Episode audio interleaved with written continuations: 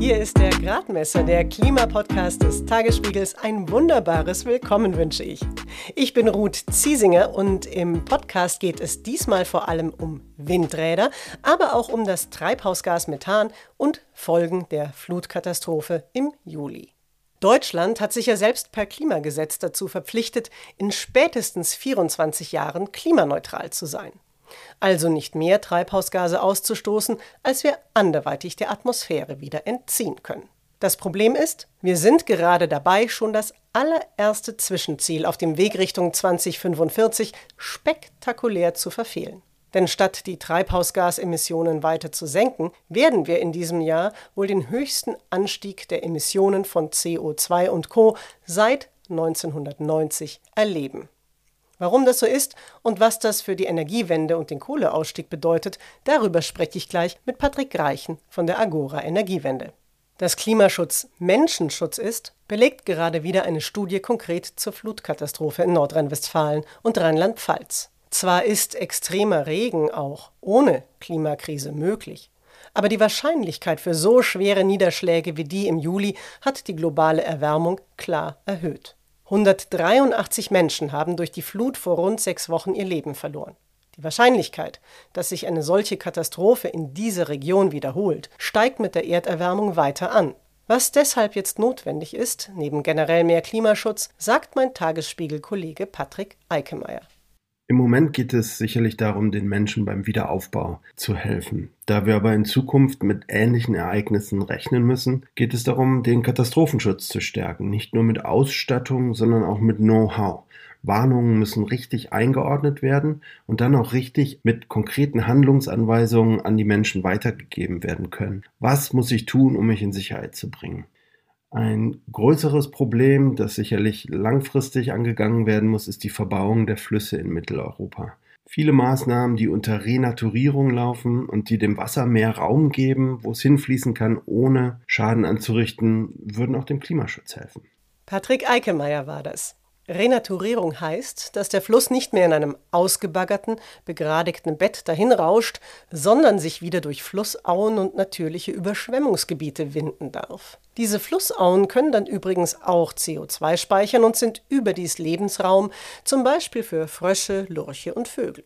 Das freut dann auch den Naturschutz. Bei der Energiewende gibt es dagegen durchaus mal Konflikte mit Naturschützern, gerade bei der Frage, wo Windräder aufgebaut werden können. Warum wir jetzt trotzdem sehr viel mehr Schwung für die Energiewende brauchen, das sagt uns jetzt Patrick Greichen. Patrick Greichen ist Direktor des von ihm 2012 mit aufgebauten Thinktanks Agora Energiewende. Vor dieser Zeit hat er rund zwölf Jahre im Umweltministerium gearbeitet. Wir haben über Zoom miteinander gesprochen. Im Hintergrund haben mal Kinder gespielt und ein Flugzeug ist auch vorbeigeflogen. Ich hoffe, ihr entschuldigt das. Herr Greichen, die Agora Energiewende hat ja berechnet, dass die Treibhausgasemissionen in Deutschland in diesem Jahr im Vergleich zu 2020 wieder stark ansteigen werden, und zwar um etwa 47 Millionen Tonnen. Und wenn dem so ist, dann werden wir unser selbst gestecktes Ziel bei der Reduzierung der Treibhausgasemissionen für dieses Jahr sehr klar verfehlen. Und ich frage mich, ähm, wie kommen Sie denn jetzt zu diesem sehr unschönen Ergebnis? Das Jahr ist ja noch gar nicht vorbei. Naja, wir haben äh, die Daten von der Arbeitsgemeinschaft Energiebilanz für die ersten sechs Monate. Und äh, da lassen sich natürlich Trends erkennen, die auch den Rest des Jahres noch so bleiben werden. Also äh, im Verkehrssektor äh, ist jetzt wieder normal, ja, die Leute fahren wieder nach dem äh, Lockdown. Wir sehen, wie der hohe Gaspreis in der Energiewirtschaft dazu führt, dass äh, die Braunkohlekraftwerke wieder laufen und es gibt keinen Grund anzunehmen, dass der Gaspreis jetzt im zweiten Halbjahr nochmal deutlich sinkt. Und äh, so sind wir Sektor für Sektor durchgegangen und haben eine Hochrechnung für die äh, sechs Monate bis Dezember gemacht. Kann man aber auch so eine Art grundlegendes oder strukturelles Problem identifizieren, was eben so dieser generellen Entwicklung zugrunde liegt? Naja, im Grunde äh, sind wir jetzt wieder zurück auf Los. Äh, das ist jetzt äh, wahrscheinlich 2021 ein paar Millionen Tonnen weniger als 2019, aber nicht im Ansatz in der strukturellen Emissionsminderung, in der wir eigentlich sein müssten. Also wenn man das neue Klimaschutzgesetz nimmt, das, was jetzt gerade im Juni im Bundestag verabschiedet wurde, dann äh, heißen die neuen höheren Klimaziele, dass wir jedes Jahr 35 Millionen Tonnen CO2 mindern müssen als Deutschland insgesamt.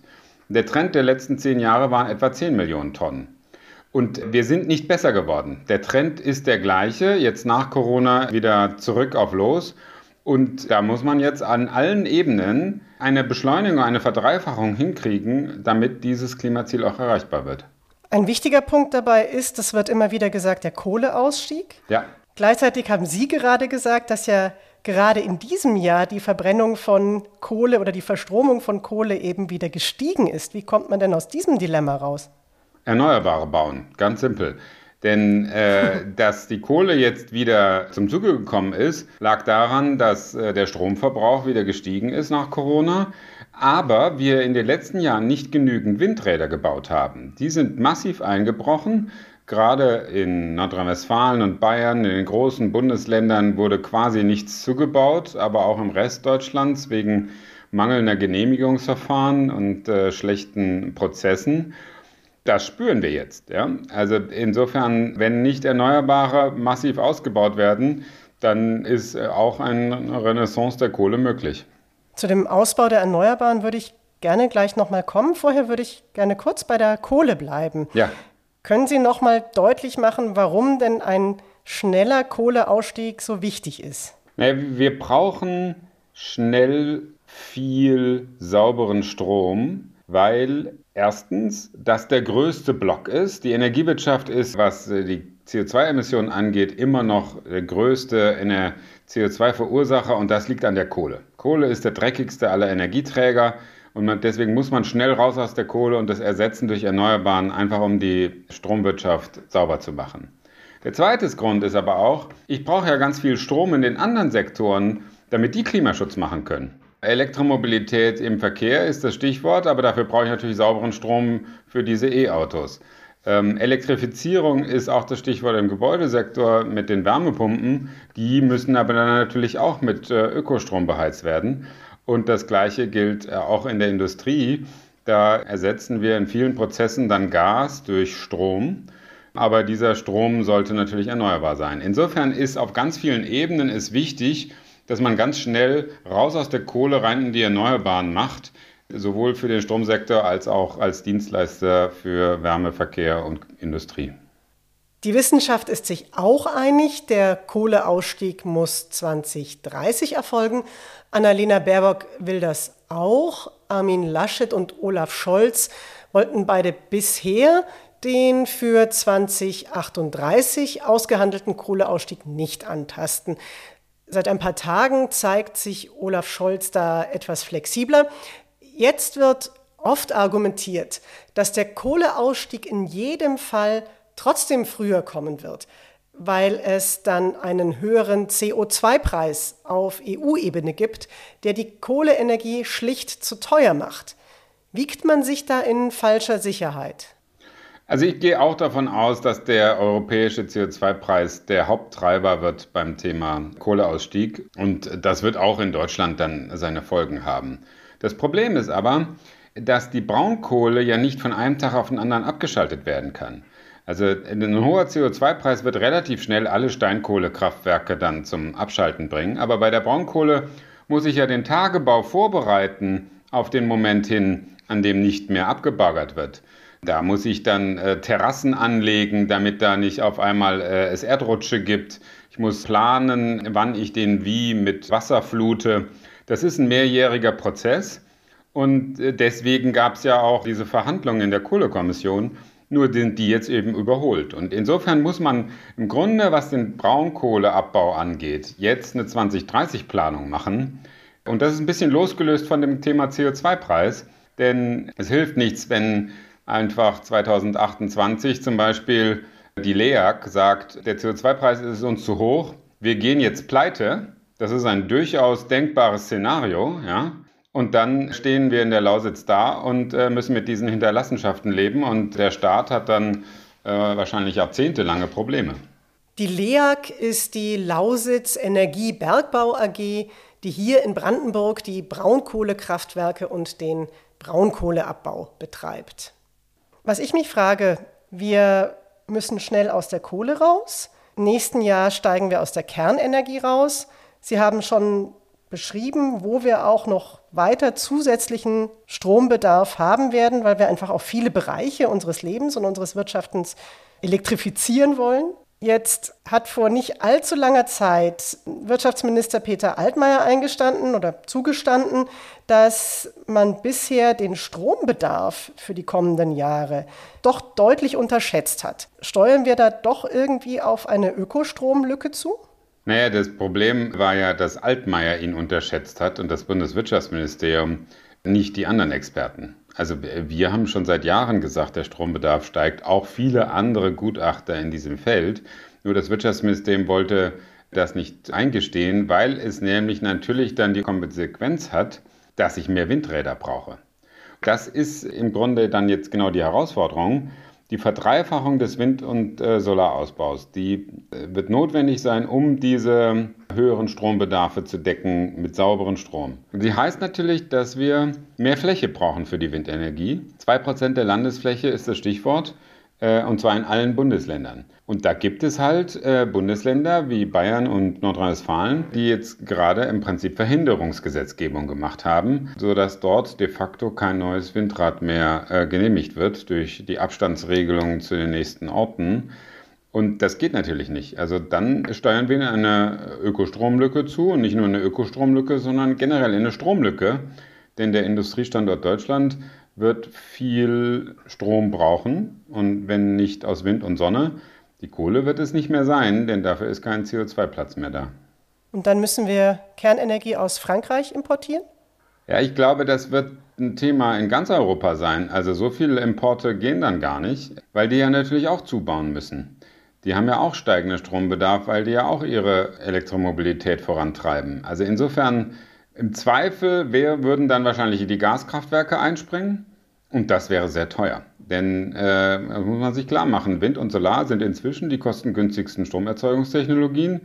Wer bei hohen CO2-Preisen jetzt dann doch nochmal die Kohle oder das Gaskraftwerk anschmeißen will, der hat in diesen Stunden immer richtig hohe Strompreise zu zahlen.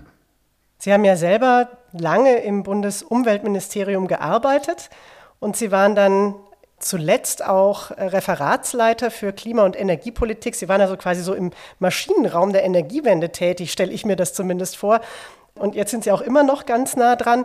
Was ist denn das größte Problem der Energiewende in Deutschland und wie könnten wir das ändern?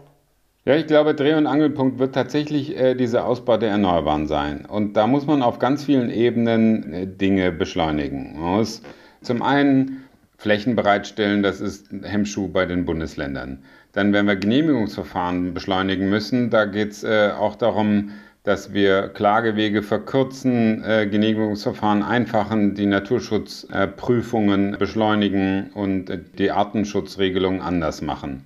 Dann wird es darum gehen, im Erneuerbaren Energiengesetz die Ausschreibungsmengen zu erhöhen, damit mehr ausgeschrieben wird.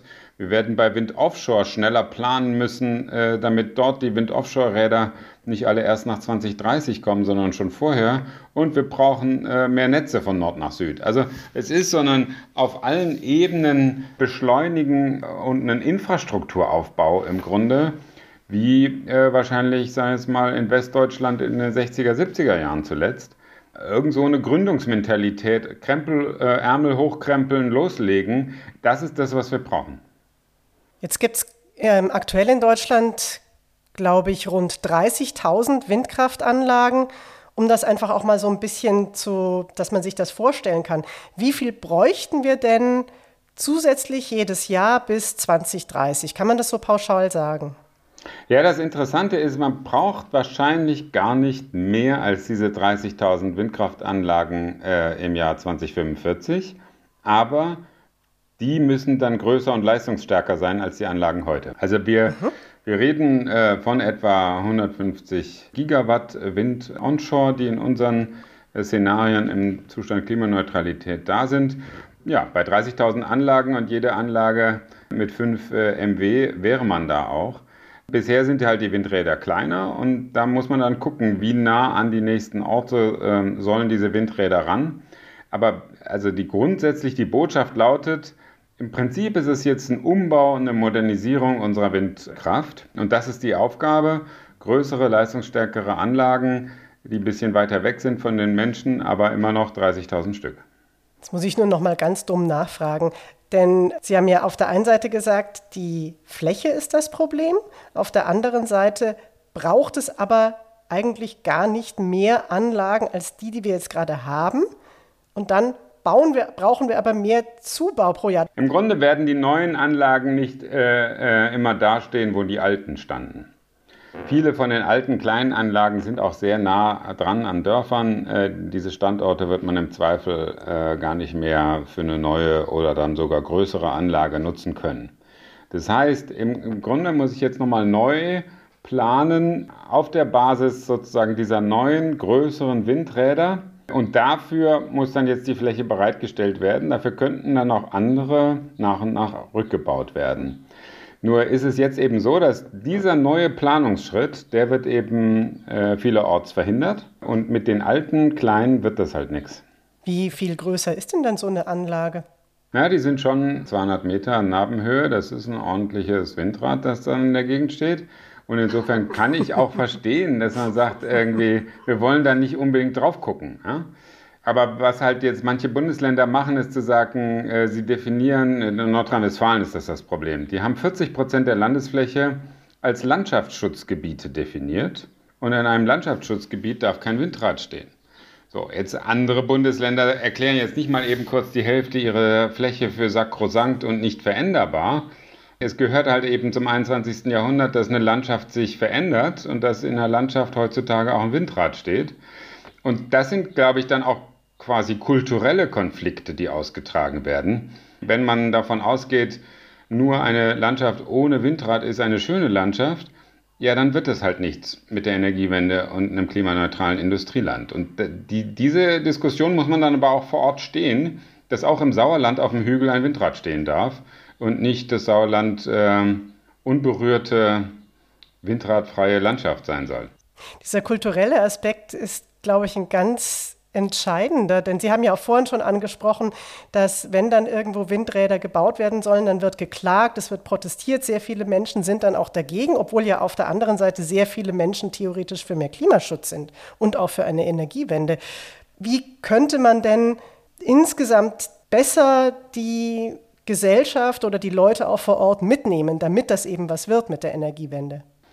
Also die Erfahrung ist, dass äh, das vor Ort tatsächlich oft eine kleine, äh, aber sehr laute Minderheit ist, die äh, gegen die Windräder protestiert. Und die Frage äh, ist dann, wer gewinnt die, die große schweigende Mehrheit? Was wichtig ist, ist, dass die Menschen vor Ort was davon haben. Deswegen sind jetzt ja auch die Abgaben für neue Windräder und neue Solarparks gekommen, die dann in den kommunalen Haushalt fließen. Das Zweite, was aber auch noch dazu kommen muss, ist, dass der Strompreis in diesen Gegenden niedriger ist als da, wo kein Wind steht. Ich meine, das war früher immer so.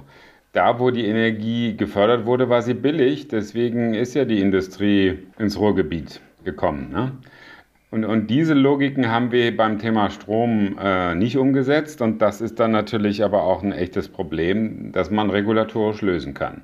Mit so einer Kombination, die Menschen vor Ort haben was davon, die Kommunen vor Ort können dann die Kindergärten finanzieren oder das heimische Hallenbad, da kann man, glaube ich, auch Mehrheiten für Wind- und Solarparks vor Ort generieren. Mir haben auch Hörerinnen und Hörer Fragen für Sie geschickt. Und was ich interessant fand, es gab einige, die sehr skeptisch, sehr besorgt waren und die sagen, diesen deutschen Weg mit Ausstieg aus Kohle und Kernenergie gleichzeitig, das würde kein anderes Land so beschreiten. Und die fürchten dann zum Beispiel, dass wir ganz lange von russischem Gas abhängig sein werden. Was sagen Sie denn zu diesen Befürchtungen? Also wir steigen ja nicht gleichzeitig aus Atom und Kohle aus. Äh, der Atomausstieg wird Ende nächsten Jahres vollendet sein, 2022. Der Kohleausstieg dann voraussichtlich acht Jahre später, 2030. Insofern wird das von der Versorgungssicherheit äh, schon alles klappen. Die Abhängigkeit von Gas oder speziell russischem Gas, die können wir durch den schnellen Ausbau der Erneuerbaren auf der einen Seite äh, reduzieren und auf der anderen Seite natürlich, indem wir die Häuser sanieren. Denn der größte Teil des Gasverbrauchs geht ja in den Wärmemarkt und gar nicht äh, in den Strommarkt.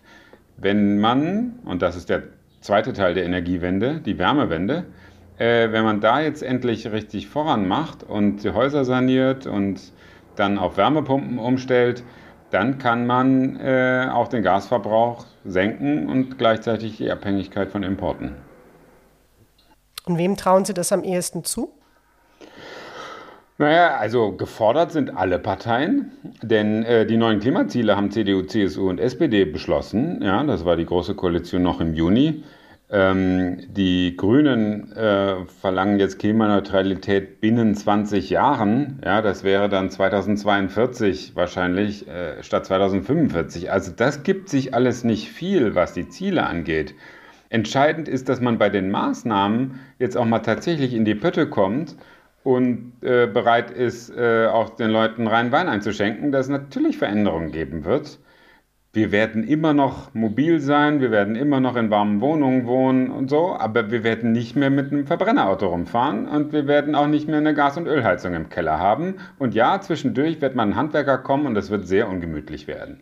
Und diese Klarheit in der Botschaft, die, glaube ich, fehlt. Und äh, mal so, da, da bin ich leidenschaftslos, wer diese Botschaft rüberbringt. Hauptsache, sie kommt rüber.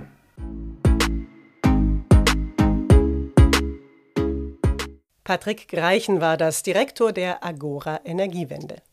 Gerade ging es ja auch immer wieder um Gas. Der ein oder die andere, zum Beispiel Mecklenburg-Vorpommerns SPD-Ministerpräsidentin Manuela Schwesig, bezeichnet Erdgas immer noch als eine saubere Brückentechnologie beim Ausstieg aus der Kohle. Warum das aber leider falsch ist, möchte ich hier noch kurz ansprechen. Beim Verbrennen von Erdgas entsteht viel weniger CO2 als beim Verbrennen von Kohle. Aber Erdgas besteht vor allem aus dem hochpotenten Treibhausgas Methan.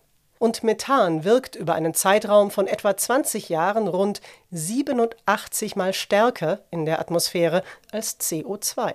Der Weltklimarat geht deshalb davon aus, dass das Methan in der Atmosphäre bereits 0,5 Grad zur Erderhitzung beigetragen hat. Ein großes Problem bei der Energiegewinnung sind da die sogenannten Methanleckagen, also Lecks, aus denen das Gas entweicht. Geschaut wird dabei im Moment, wenn überhaupt, auf die Förderländer, im Falle Deutschland vor allem Russland und Norwegen.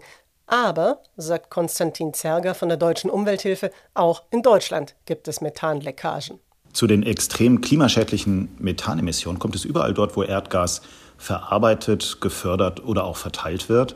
Wir von der Deutschen Umwelthilfe haben da in diesem Jahr Stichproben gemacht und haben an 15 Standorten Emissionen entdeckt, die bisher nicht dokumentiert waren und auch den Behörden nicht gemeldet waren. Das ähm, sind zum Beispiel Verdichterstationen gewesen. Das äh, ist ein sehr, sehr großes Problem, weil Methan extrem klimaschädlich ist. Und äh, hinzu kommt, dass äh, ein Großteil der Methanemissionen, für die wir verantwortlich sind, aus dem Ausland kommt weil wir 95 Prozent unseres Erdgases importieren. Und insbesondere bei der Förderung äh, wissen wir gar nicht so genau, was passiert. Da ist aber die Vermutung und gibt es Hinweise, dass es da eben große Methanemissionen gibt. Wir erwarten, dass da Unternehmen viel transparenter werden, dass äh, deutlich häufiger nachgemessen wird, dass auch die Behörden mehr kontrollieren und dass die Politik hier auch mehr Pflichten den Erdgasunternehmen auferlegt, äh, weil es ganz offensichtlich ist, dass es hier mit Freiwilligkeit alleine nicht funktioniert. Konstantin Zerger war das. In den Shownotes findet ihr einen weiterführenden Link zur Methanleck-Recherche. Und das war es für heute mit dem Gradmesser. Auf die nächste Folge freue ich mich auch schon. Da spreche ich mit dem Polarforscher Markus Rex. Er hat die bisher größte Arktis-Expedition überhaupt geleitet. Mit dem Forschungsschiff Polarstern haben sich die Teilnehmenden monatelang im Eis festfrieren lassen. Markus Rex berichtet uns dann über die Klimaküche Arktis. Abonniert den Podcast am besten, dann verpasst ihr weder diese noch andere Folgen. Den Gradmesser gibt es bei Apple Podcasts, bei Spotify und bei vielen anderen Plattformen. Und natürlich hier am Freitag wieder auf tagesspiegel.de. Ich freue mich sehr, dass ihr, dass Sie mit dabei waren. Anregungen oder Fragen wie immer gerne an gradmesser.tagesspiegel.de schreiben. Ich bin Ruth Ziesinger. Machen Sie es gut.